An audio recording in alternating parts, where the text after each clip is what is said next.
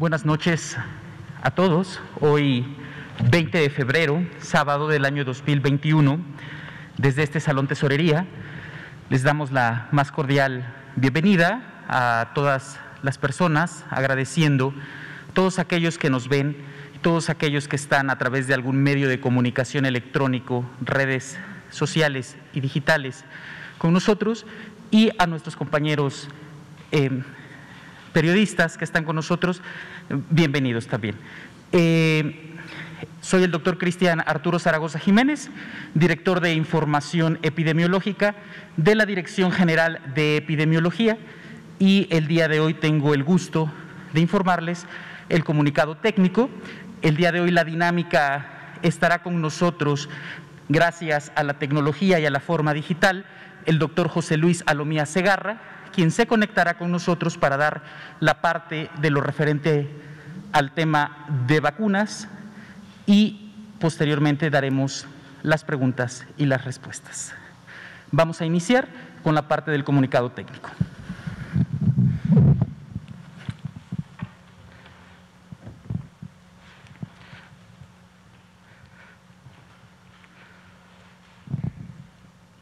En esta gráfica, ustedes pueden observar en nuestro escenario nacional, en múltiples ocasiones les hemos compartido que esta es una gráfica en espejo, donde observamos dos gráficas. El primero que tiene que ver con los casos estimados y la segunda que tiene que ver con las personas recuperadas.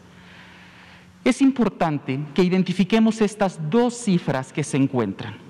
La primera se refiere en color verde 56.533 casos activos estimados, que representan el 3% de la totalidad.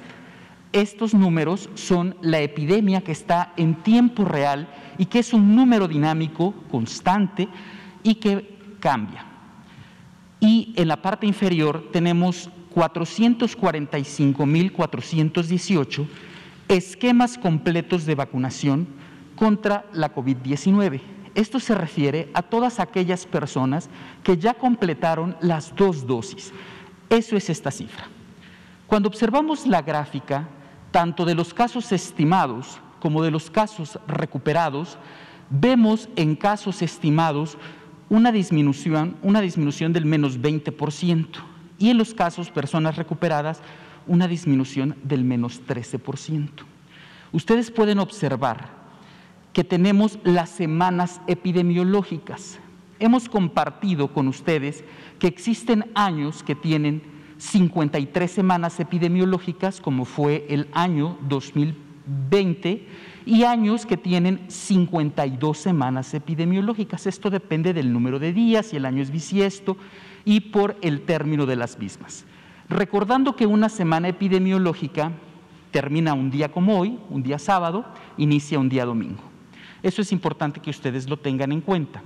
Cuando ustedes observan la curva, deben de tener en cuenta que fue en la semana epidemiológica número 9 del año, del año 2020 donde empezamos a tener nosotros la identificación de los casos en nuestro país. Entonces estamos próximos porque hoy estamos cerrando la semana epidemiológica 7, vamos a iniciar la 8, a, a tener ya un año de esta, de esta cifra. Hasta el día de hoy, con corte, de acuerdo a nuestro sistema de vigilancia, nuestro CISBER, tenemos 2.233.973 casos estimados. Tenemos 1.590.696 personas recuperadas. Y lamentamos las lamentables defunciones que son 179.797 hasta el día de hoy. Es importante destacar que en nuestro sistema de vigilancia epidemiológica tenemos un registro de más de 5 millones de registros. Y eso es muy importante porque esos más de 5 millones de registros que se tienen en este sistema de vigilancia epidemiológica es gracias al esfuerzo de equipos de salubristas, de equipos de epidemiólogos de todas las instituciones y de todo el país, que día a día sin descanso, se ha dicho, esto ha sido una epidemia larga para el país y continúa. Debemos de agradecer todo el apoyo y todo el esfuerzo y sobre todo toda la constancia para que nosotros podamos mostrar estos datos a ustedes. Si me dan la siguiente, por favor. Esta diapositiva muestra la evolución diaria de hospitalización a nivel nacional. Y aquí podemos ver que tenemos una disminución de menos un punto porcentual comparado con la semana epidemiológica anterior. Esto nos refleja un 33% de ocupación nacional. Tenemos en color café el total de las personas hospitalizadas, vemos en color rojo las personas hospitalizadas en camas generales y vemos en la línea verde las personas hospitalizadas con ventilación mecánica. Podemos ir observando una tendencia a la disminución. Pero, aunque observemos la tendencia, tenemos que ser muy enfáticos en el fortalecimiento continuo de las medidas de protección, del lavado constante de manos, del uso correcto del cubrebocas, de la sana distancia, de utilizar el estornudo de etiqueta con el ángulo interno del codo, de evitar las reuniones y sobre todo apegarnos al semáforo epidemiológico de acuerdo a las recomendaciones y a cada color acorde a la entidad federativa que se encuentre según el color que se marca. La que sigue, por favor. En esta diapositiva vemos disponibilidad. Y aquí ustedes han observado cómo han disminuido en estos tres grandes indicadores que se tienen. Entidades federativas con más del 70% de ocupación, en este momento no tenemos ninguna entidad en el país.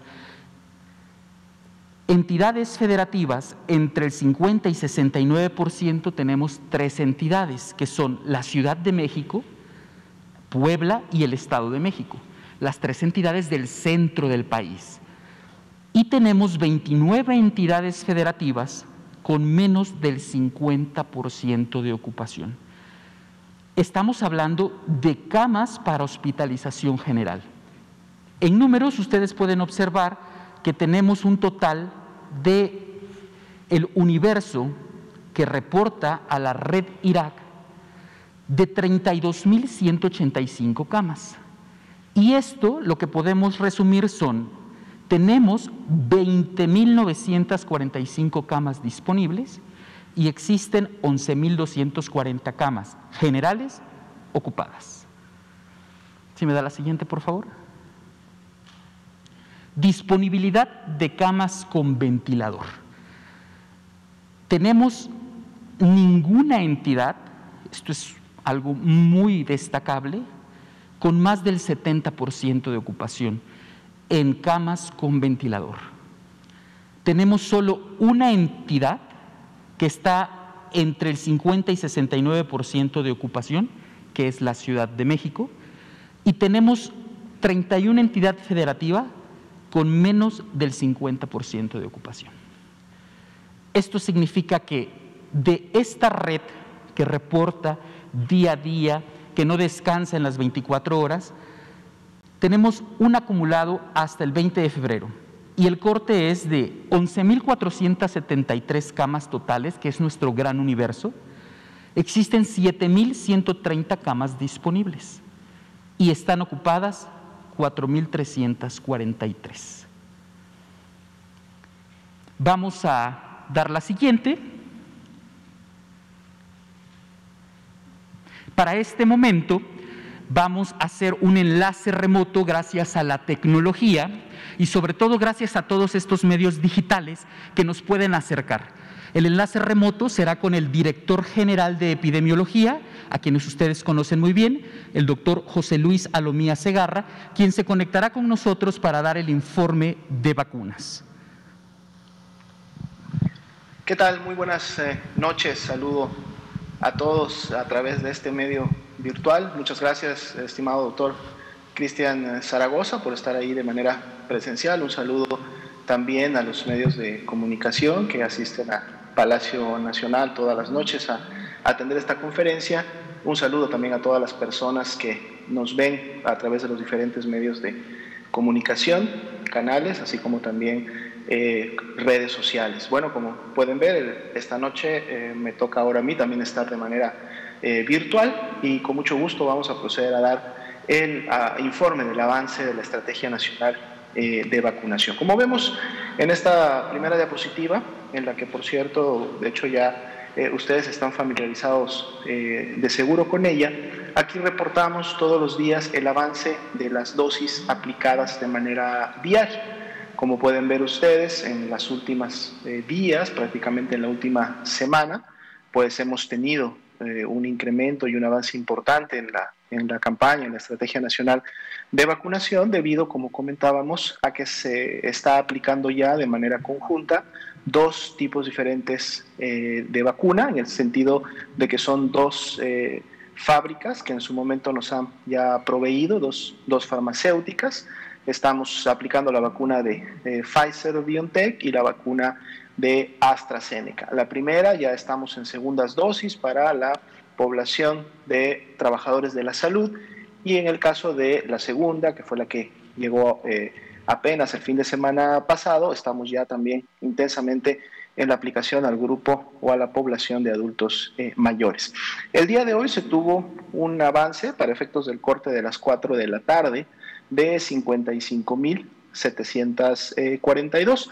Y obviamente eh, esta, esta cantidad de dosis aplicadas que pudiera parecer eh, menor a los días previos es también porque, si recordarán, y lo veremos ahorita en siguientes imágenes, pues ya muchas de las entidades están logrando avances importantes que lo sitúan ya cerca de poder terminar su eh, su vacunación de este primer grupo de adultos mayores. Si vemos en la siguiente diapositiva, vamos a identificar precisamente el acumulado total de vacunas que hasta el momento se ha puesto. Vean ustedes cómo a partir precisamente del 14 de febrero en adelante volvemos a tener un incremento eh, importante de la aplicación de todas estas dosis eh, llegando el día de hoy ya a 1.656.304 eh, dosis aplicadas, tanto para la etapa 1, que continúa todavía en progreso, como en este inicio eh, durante esta semana de la etapa, de la etapa 2. Vamos a ver la siguiente diapositiva. Aquí podemos ver precisamente lo que estábamos eh, comentando para efectos de la media nacional de esta dotación de vacuna eh, AstraZeneca de Serum, que llegó apenas el fin, de semana el fin de semana pasado y que se destinó a la población de adultos mayores, hablamos de estas 860.450 eh, dosis, pues ya el 63% de las mismas ha sido aplicada y pueden ustedes identificar precisamente en la gráfica las eh, entidades que prácticamente pues ya superaron el 90% de la meta en efectos de la, de la cantidad de vacunas que les fue enviado. Tenemos a Aguascalientes, tenemos a Campeche, la Ciudad de México ya tenía prácticamente desde el día de ayer la meta lograda. También está Guanajuato, está Morelos, tenemos a Tlaxcala, pero vemos también muchas otras entidades que ya sobrepasaron el 60% y prácticamente todas acercándose a la mitad. Entonces esto es un buen avance porque quiere decir que durante esta eh, semana cada una de las entidades federativas pues precisamente ha podido eh, aplicarse y ha podido contribuir a el avance de este grupo tan importante de proteger precisamente por el riesgo también elevado que tienen los mismos de generar enfermedad grave. Si vemos la siguiente, por favor.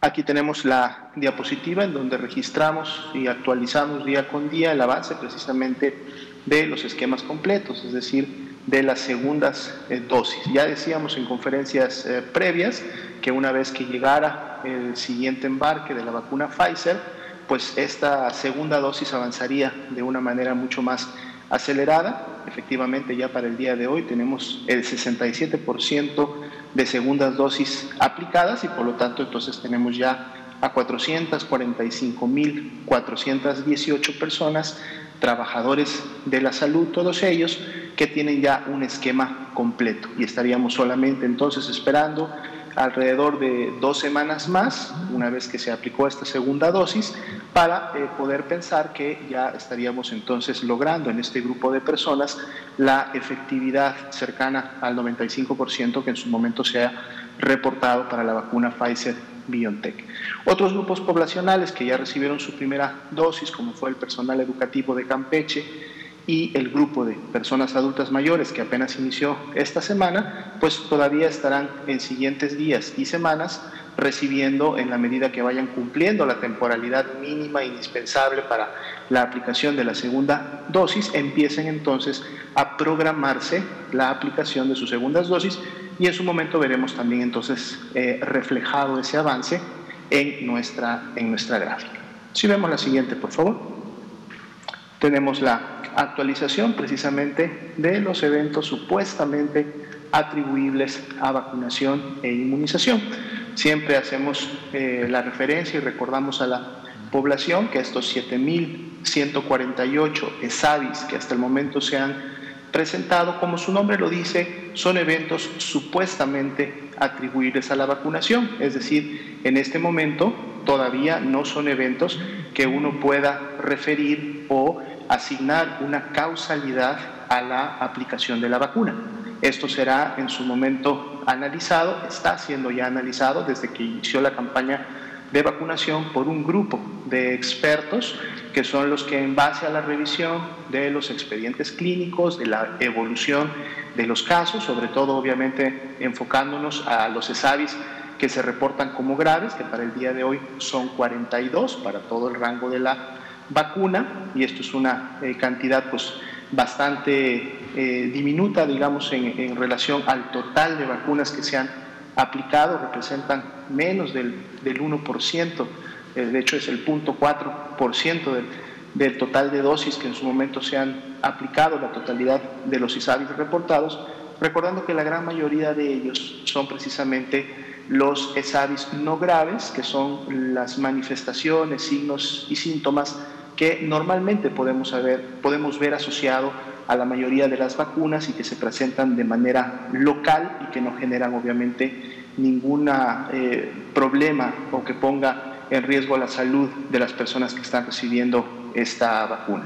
Pueden ustedes ver en las tablas, para efectos de las eh, referencias, cómo se distribuyen por vacunas eh, aplicadas. Estamos hablando de los ESAVIS graves, la distribución también por sexo, la distribución de los eh, nueve personas que actualmente se encuentran todavía hospitalizadas para efecto de dar seguimiento puntual y especializado a su ESAVI por entidad federativa donde se encuentran hospitalizadas y también por entidad federativa las eh, eh, números y personas de, que han presentado ESAVIs graves. ¿no? Bien, esta es la última diapositiva del grupo de la vacuna, pero entonces también antes de devolverle eh, la conducción al doctor Cristian Zaragoza iniciar precisamente el apartado de preguntas y respuestas, también eh, quisiéramos eh, comunicar, como ustedes ya saben, a través de las redes sociales y diferentes medios de comunicación, el día de hoy reportó en su cuenta oficial el doctor Hugo López Gatel que eh, dio positivo a la prueba que identifica el virus SARS-CoV-2 y por lo tanto se eh, convirtió en un caso confirmado de COVID-19. Eh, él está padeciendo en este momento COVID leve, sus manifestaciones clínicas tienen estas características.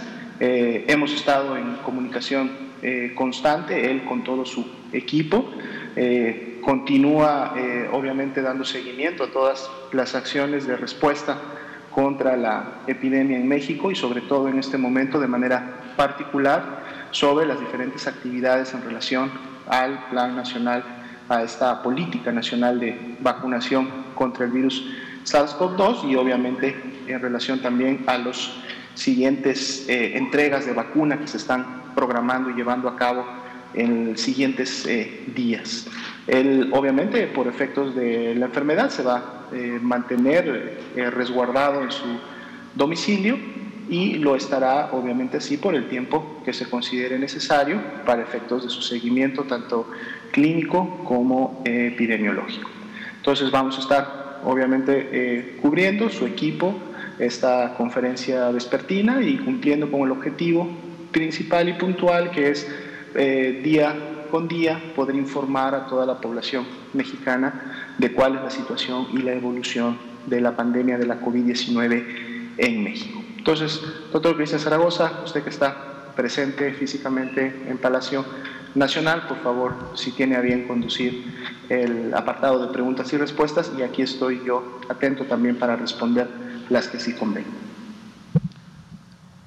Le damos las gracias al doctor José Luis Alomía Segarra, que haciendo uso de los beneficios de toda la tecnología y de todos estos alcances pueden estar con nosotros en esta parte de vía remota. Para esta parte lo vamos a hacer de una forma ordenada con nuestros compañeros reporteros para poder conocer amablemente sus preguntas y poderles darles una respuesta. Podemos, iniciamos con el compañero, por favor. Muchas gracias. Buenas noches, doctor Cristian, doctor Alomía, muy buenas noches. Buenas noches. Eh, mandamos un saludo al presidente López Obrador. Y eh, bueno, si me permiten iniciar este, eh, con un saludo y una, un deseo bueno para que el doctor Hugo López Gatel se recupere y esté en buenas condiciones de parte de eh, un servidor y también, si me lo permite con todo respeto, me quisiera, me gustaría eh, poderle comunicar un mensaje que me mandaron mis queridos maravillosos suscriptores eh, para el doctor Hugo López Gatel, deseándole también sus buenos deseos y que se recupere pronto. quisiera preguntarle rápidamente, si, eh, qué bueno que el doctor Hugo López Gatel pues, se, encuentra, eh, pues, se va a encontrar bien, bien atendido, pero eh, lo vamos a tener presente el, el, lunes, por ejemplo. Y doctora Lomía, ¿cómo se encuentra usted? ¿Presenta algunos síntomas? espero también que si presenta algún tipo de, situación de salud, se recupere también. Pero me gustaría preguntarle cómo se encuentra. Y la tercera pregunta sería, este, eh, por ejemplo, ahorita ya se empieza a, distribuir por las redes sociales eh, una fuerte crítica respecto a estas circunstancias que están sucediendo eh, de salud del doctor Hugo López Gatel. me gustaría preguntarles también cómo podemos ayudar, porque por ejemplo llegaron las vacunas el día de hoy de Hong Kong.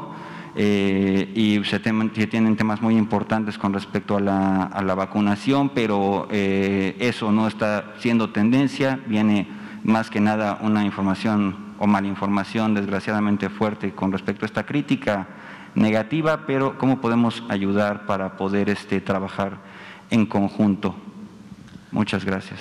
Muchísimas gracias por la pregunta y le pediríamos al doctor José Luis Salomía Segarra si nos puede apoyar con la respuesta que solicita el compañero. Gracias. Claro, muchas gracias. Con mucho eh, gusto eh, respondemos las preguntas.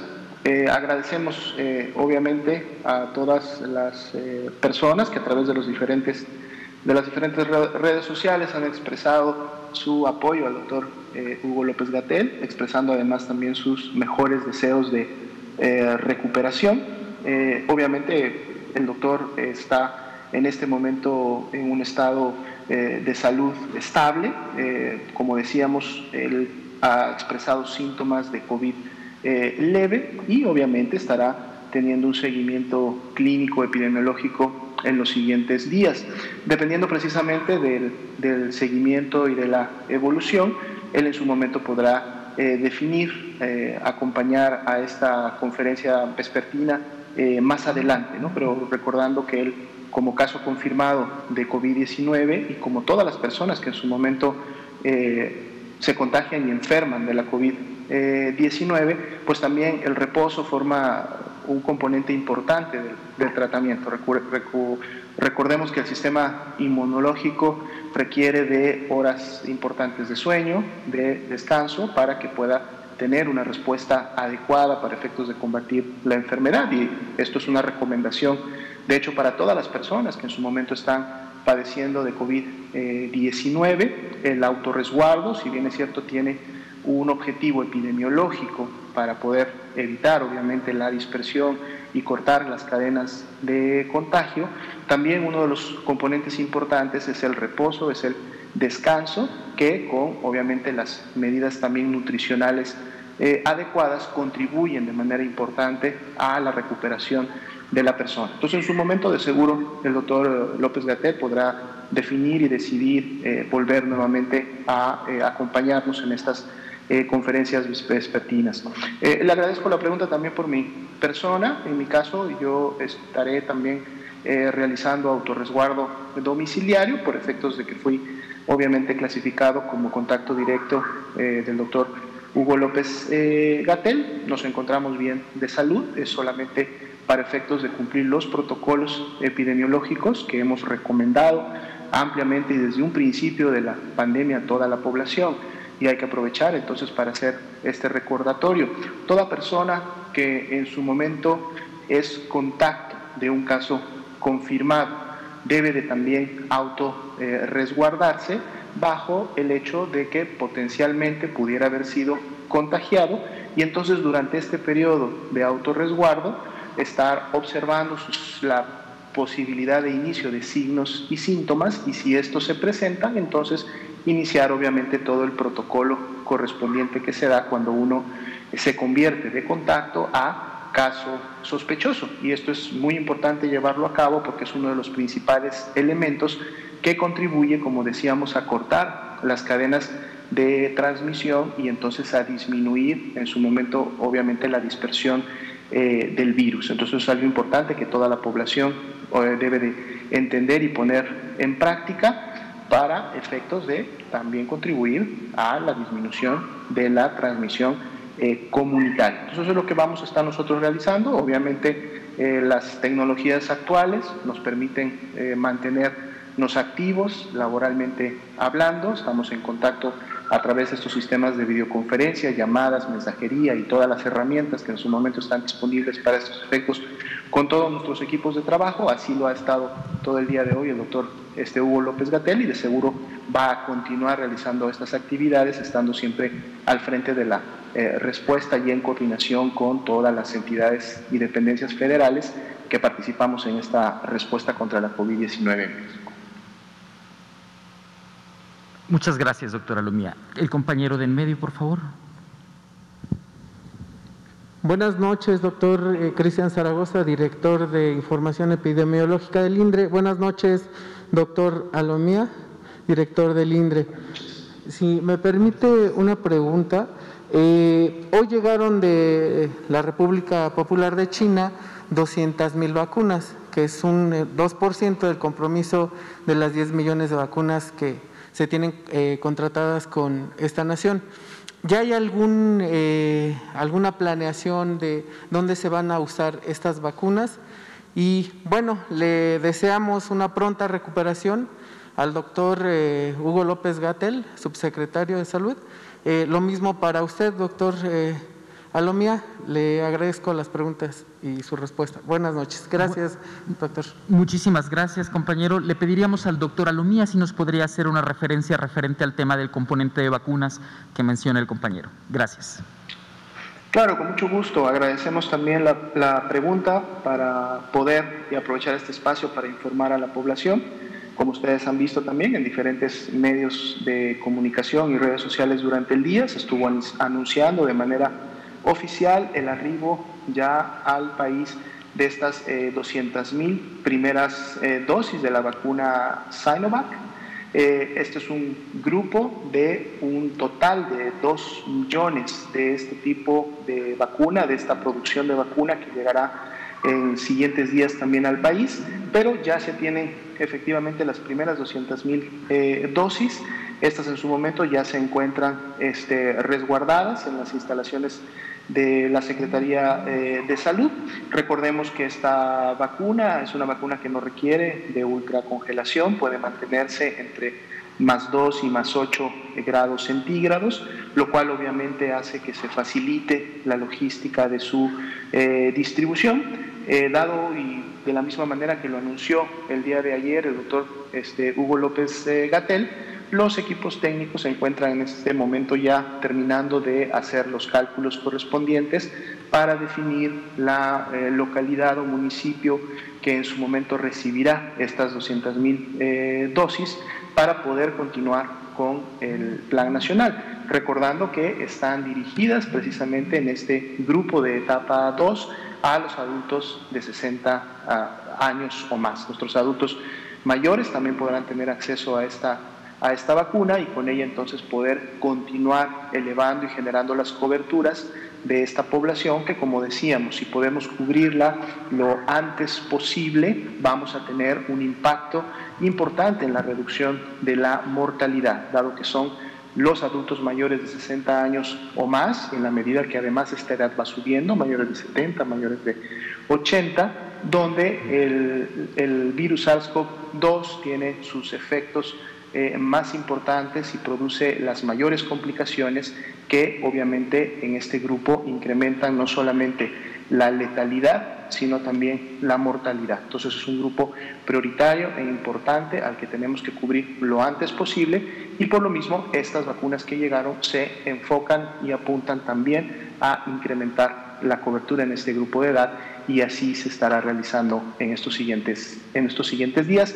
El día eh, lunes probablemente se estará ya dando a conocer de manera oficial, junto con toda la logística asociada a su distribución y aplicación, cuál será la localidad o municipios que en su momento podrán estar recibiendo eh, esta vacuna, recordando que eh, también en siguientes días se confirmará la fecha y la hora a la brevedad, también estarán arribando al país 200.000 dosis de la vacuna Sputnik V, una vacuna que también obviamente contribuirá a incrementar la cobertura de nuestros adultos mayores. Y muy probablemente entre mañana o el mismo lunes estará también comunicando eh, la fecha, la hora en la que arribará finalmente esta vacuna y también de seguro el grupo, las áreas geográficas en donde la misma podrá ser eh, distribuida. Sin olvidar que ya tenemos programado para el próximo martes el arribo de un poco más de medio millón, 511 mil eh, dosis de la vacuna de Pfizer BioNTech para poder seguir cubriendo a la eh, población de trabajadores de la salud y quedando también una porción, una proporción de este nuevo embarque para poder contribuir a seguir avanzando con la población de adultos mayores de 60 años y más. Muchísimas gracias, doctor José Luis Alomía. Compañero, por favor. Buenas noches, Arturo Contreras, de pie de página. sobre un poco sobre las vacunas que, también llegan hoy, ya nos adelantan que se van a aplicar a partir, que el lunes darán a conocer, que el lunes darán a conocer dónde se van a aplicar me parece, tengo entendido que estas vacunas se van a aplicar junto con las otras vacunas que van a llegar el lunes, espera que lleguen el lunes a las 11 de la noche, ¿no? Las, las de las Sputnik V. Entonces, estas se van a estar aplicando en la misma zona geográfica de, del Valle de México. Esa es una.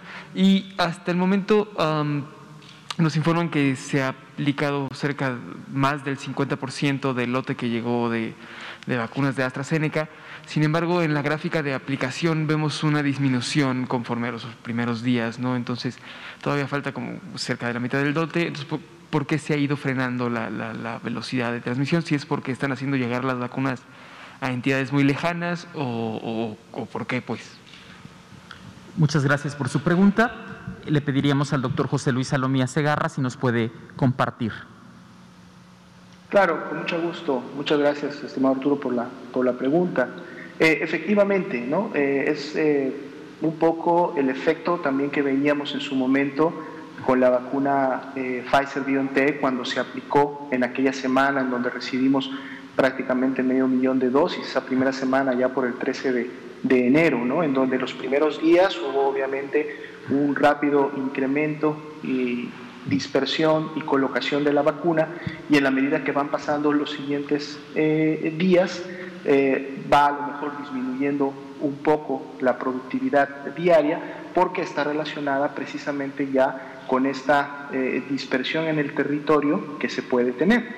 La vacuna, recordando eh, AstraZeneca, que está destinada a este grupo de adultos mayores de 60 años y más y que fue distribuida en las 32 entidades federativas a su arribo durante esta semana, obviamente los primeros días pudo rápidamente llegar a las localidades este, más cercanas, a las localidades que tenían a lo mejor un acceso más cercano, y en la medida que sigue avanzando los demás días, eh, incrementan un poco los retos también de movilidad. Ponemos, por ejemplo, el caso de la Ciudad de México. La Ciudad de México terminó rápidamente durante los primeros tres días con la aplicación a los grupos que tenía este, en su momento anotados y, por ejemplo, el día de ayer y el día de hoy se enfocó a la atención de adultos mayores que por problemas obviamente de movilidad o incapacidad no pudieron acudir al punto de vacunación. Entonces implementaron ya o están en la,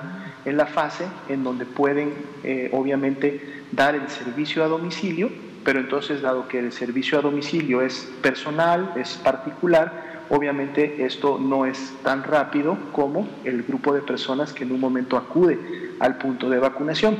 Así también tenemos que contemplar que en muchas entidades federativas las localidades que se seleccionaron, si ustedes lo recuerdan, son precisamente municipios rurales que eh, de difícil acceso o municipios rurales que no necesariamente o no están cerca de una zona urbana.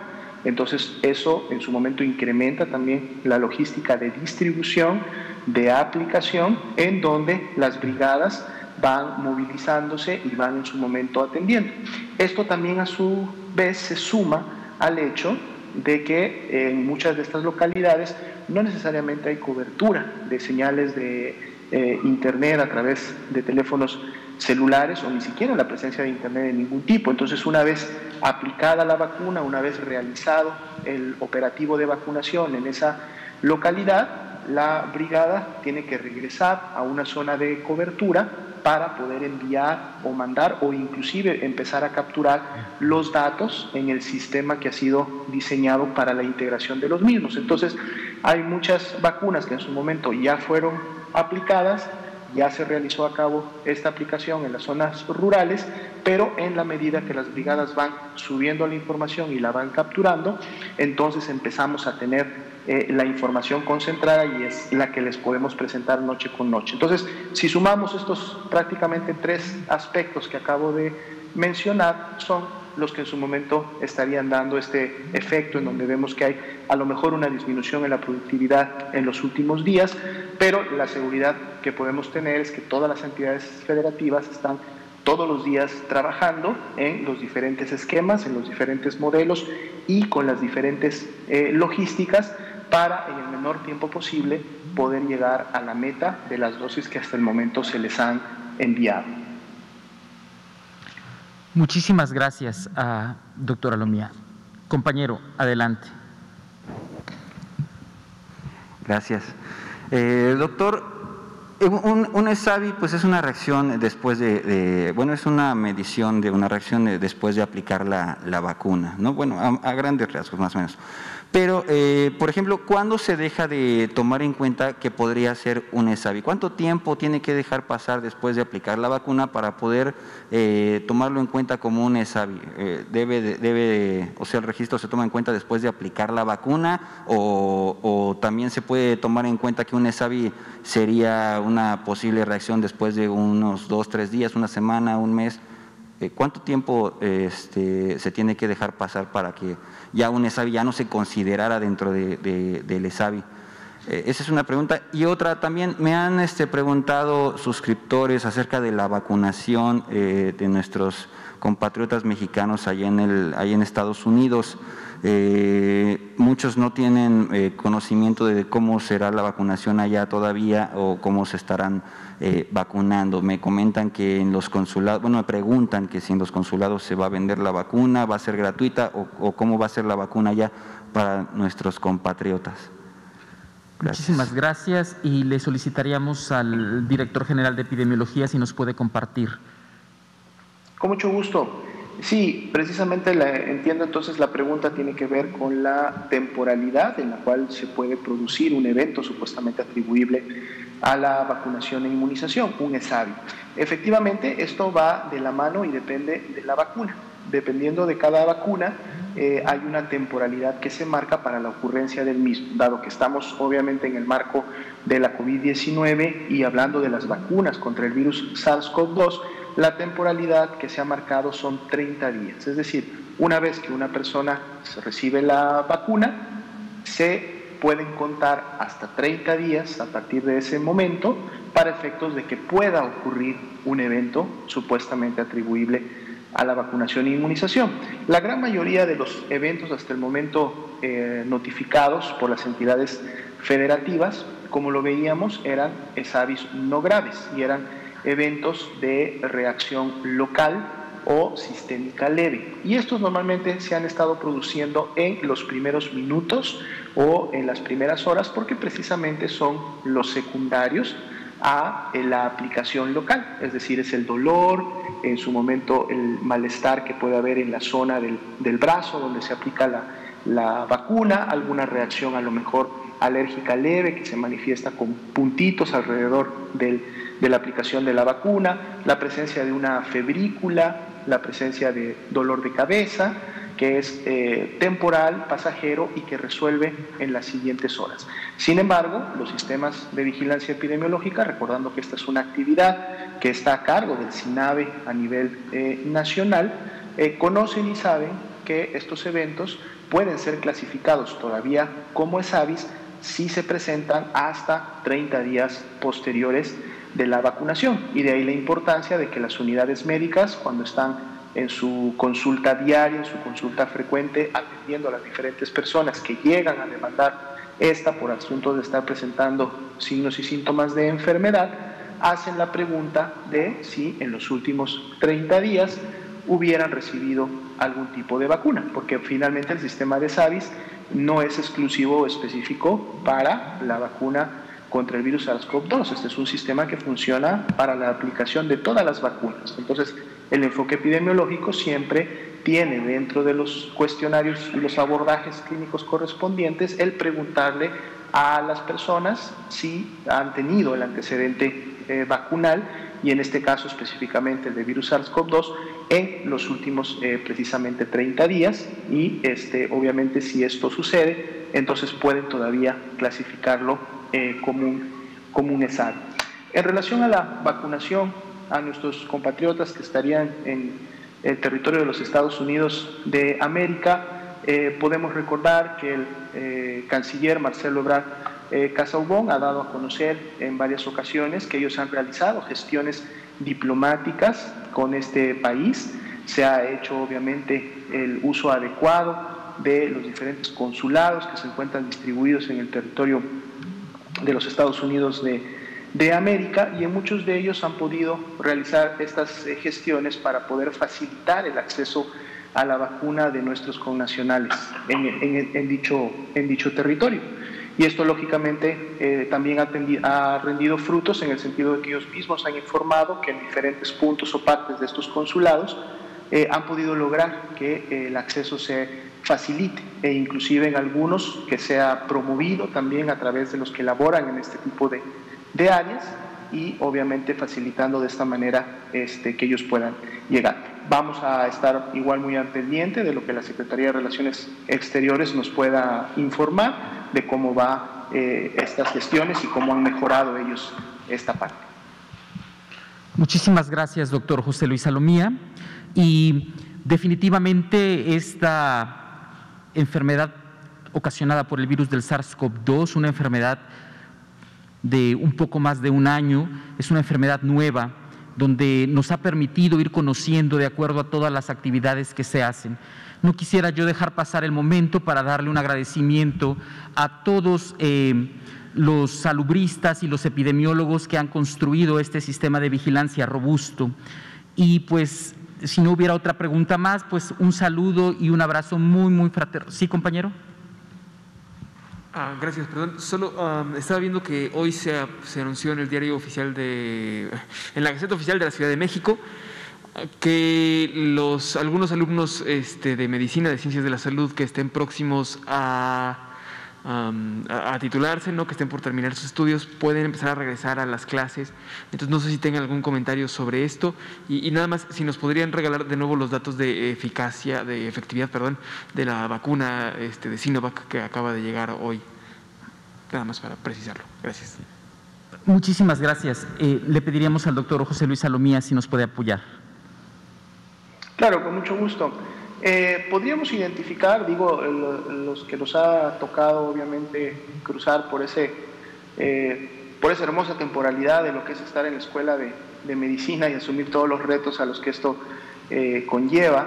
Sabemos que precisamente los alumnos de último año, cuando estamos en los últimos años de la preparación, son los años más intensivos de las prácticas, precisamente en unidades de salud. Ya no son años en los que se lleve mucho tiempo en las aulas o en, en, los diferentes campus de las universidades, sino más bien son años en los cuales ya la práctica es la que eh, domina la temporalidad de, esta, de, la preparación académica. Eh, es muy probable que tenga una relación con este aspecto, es decir, en donde pues obviamente tantos los alumnos de últimos años como los que ya se encuentran en su internado o en su trabajo eh, social, que son precisamente los dos últimos años de la carrera de medicina, pues puedan estar obviamente siendo ya invitados a contribuir con eh, la atención médica que desde nuestra formación nos corresponde y con la cual es siempre, tanto un estudiante de medicina como un profesional de la salud está definitivamente comprometido este, a realizar el beneficio de su comunidad y de lo que, lo que los rodea. Habrá que ver a lo mejor de manera específica en qué contexto se hizo esta declaración, pero asumo que pudiera estar precisamente relacionado a esta particularidad que comento de los últimos, de los últimos años de, de la medicina. Eh, en relación a la vacuna que llegó el día de hoy, estamos hablando precisamente de la vacuna Sinovac, ya se encuentra publicada en las páginas oficiales de la Secretaría de Salud lo que son las guías técnicas para la aplicación de esta vacuna y además en donde se puede, pueden ustedes tener acceso a toda la información más específica de las particularidades eh, de la misma.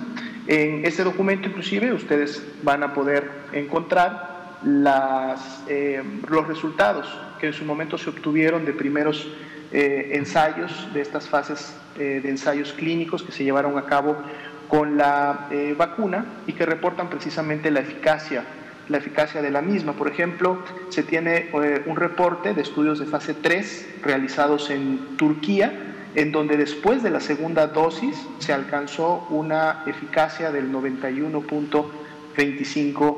Eh, se tiene otro ensayo también de fase 3 que se llevó a cabo con esta vacuna en Indonesia, en donde en Indonesia reportaron una eficacia del 65%.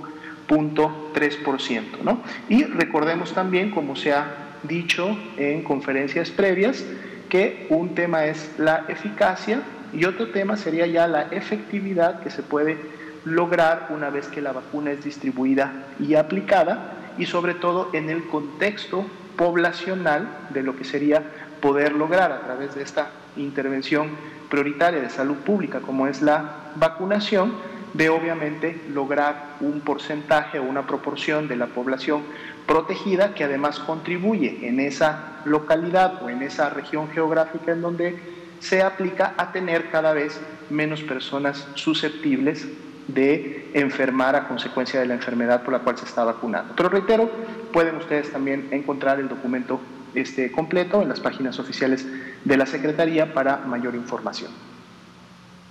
Muchísimas gracias, doctora Lomía. Compañero. Muchas gracias. Eh, salió la noticia de que si una persona había sido ya eh, infectada con el virus y se, había recuperado, podían llegarle a aplicar quizá nada más este, una parte de la vacuna o una dosis de, de, las vacunas. ¿Esto qué tan cierto pudiera ser? Eh, con respecto a, información que salió de, nivel internacional. Doctora Lomía, ¿nos podría apoyar? Gracias. Con mucho gusto, es correcto. han estado circulando en diferentes medios de comunicación noticias publicadas de algunos estudios preliminares que se han estado realizando precisamente como parte del seguimiento de poder identificar ¿no? cuál ha sido la respuesta inmunológica de las personas eh, vacunadas, tanto eh, así también como en su momento poder explorar la seroconversión que en su momento se lleva a cabo a raíz de la vacuna. Y hay datos preliminares importantes que han evidenciado que muchas personas con la aplicación de una primera dosis han podido este, desarrollar, digamos, eh, una protección o en el caso del grupo poblacional se ha evidenciado una eh, eficacia eh, superior inclusive a la publicada en su momento para la primera, para la primera dosis.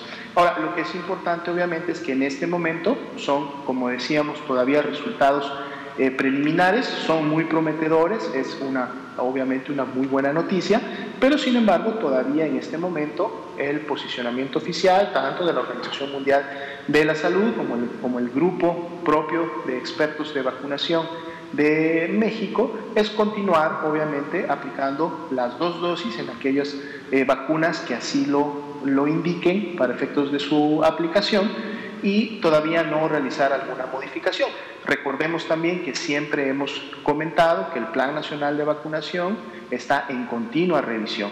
El grupo de expertos, el GETAP, sesiona con mucha frecuencia, están ellos revisando constantemente todas estas evidencias, todos estos nuevos resultados de estudios que se están publicando a nivel este, internacional, están al tanto del desarrollo nacional también que se está llevando en la vacunación, porque es importante que ante la identificación de alguna eh, necesidad, obviamente, de producir eh, cambios en el plan nacional, se haga de manera oportuna, siempre obviamente basados en la bibliografía y en el soporte eh, científico que debe de existir. Entonces, esto lo están obviamente revisando y si en algún momento se llega a tener eh, alguna recomendación o la evidencia es suficiente como para generar eh, cambio en las indicaciones, de seguro se hará. Pero por lo pronto y hasta que no se tenga todavía esta información o estas evidencias, se continuará aplicando las eh, dos dosis que las vacunas que así lo requieran deban de llevarse a cabo. Muchas gracias, doctor. Y una última pregunta. Eh, respecto a la vacunación eh, en niños menores de 16 años, ¿por, qué, se les separa del resto de la población? Sabemos que no está recomendada la vacuna en ese, en ese sector de la población porque pues, precisamente no, no, han habido investigaciones con respecto a, a, los avances en vacunación en ese sector. Pero, eh, ¿por, ¿por qué esa separación del sector? ¿Por qué esperar otros resultados? No sé, podríamos pensar que la vacuna es así como que funcional para cada ser humano, sin importar edades. Pero, ¿por qué se divide ese sector de la población menores de 16 años y, y mayores de 16 años? ¿Hay algo biológico, algo que tengamos que conocer? Gracias. Con mucho gusto. Eh, de hecho, como se ha comentado precisamente en conferencias previas, recordemos que hay tres características que las vacunas deben de cumplir como mínimo. Y la eficacia, la seguridad y la calidad de la misma. Y precisamente uno de los componentes importantes es el de seguridad, es decir, que la vacuna no debe de producir un daño a la salud de la persona y solamente producir el beneficio para la cual obviamente la vacuna se está aplicando, que es generar la inmunidad contra la enfermedad para la cual se aplica.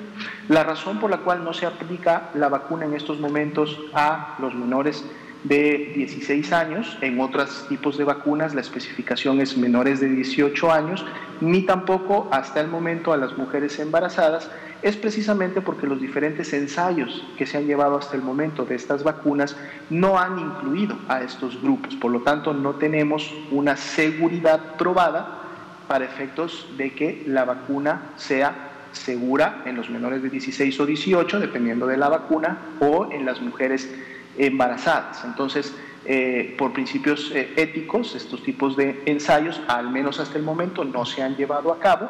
Sin embargo, en la medida que se tenga eh, más información en relación a su seguridad y obviamente también en relación a su eficacia en los demás grupos poblacionales, entonces ya con más evidencia científica, de seguro en algún momento podrá empezar obviamente a realizarse este, estudios en otros, en otros grupos. Se pudiera esperar que la reacción inmunológica que confiere la protección también existiera en estos grupos de edad. De hecho, recordemos que una de las razones por las cuales los menores de edad son los que tienen las tasas de incidencia, es decir, las cargas de enfermedades más bajas, más bajas de la enfermedad, no solamente en México, sino a nivel internacional, es precisamente porque la respuesta inmunológica en este grupo suele ser de las mejores. ¿no? La, edad eh, es un factor importante para efectos de la respuesta inmunológica y los grupos jóvenes, los grupos de adolescentes, los grupos de niños tienen una muy buena respuesta. Por lo tanto, se pudiera esperar que obviamente ante la aplicación de una vacuna, como se hace ya con muchas vacunas para la infancia y la adolescencia que han sido probadas durante muchos años, generan inclusive en algunos casos pues inmunidad por muchos años, eh, obviamente pudiéramos esperar más adelante que la información sea lo suficiente para poder también incluir a este y otros grupos que actualmente no se están vacunando. Entonces es un principio principalmente de seguridad y obviamente que al no haber estado incluidos en estos grupos, pues tampoco tenemos entonces la evidencia científica de los ensayos de la eficacia que en su momento la vacuna pudiera producir. Esas son básicamente las razones. Muchísimas gracias. Agradecemos al doctor José Luis Alomía Segarra, director general de epidemiología. Y pues un abrazo muy fraterno a todas las personas que están en el mundo y en nuestro país cursando con, con la enfermedad. Les deseamos una pronta recuperación, incluido nuestro subsecretario, el doctor Hugo López Gatel Ramírez, y a las familias que los cuidan, ánimo y sobre todo focalicemos las medidas de prevención y de protección que pueden ustedes ayudarnos como compañeros de la prensa en nuestra página, dándola a difundir donde hay información certera, clara, oportuna y sobre todo de muy fácil acceso para la población en cuestión de la forma de expresar en coronavirus.gov.mx. Pues siendo las 19.57 del sábado 20 de febrero, daríamos por terminada esta conferencia donde se presenta el comunicado técnico. Agradecemos a los compañeros reporteros, al doctor José Luis Salomía y a todas las gentes que nos ven desde diferentes plataformas digitales y televisivas. Muchísimas gracias. Buen fin de semana aún todavía. Gracias. Muchas gracias a todos. Muy buenas noches.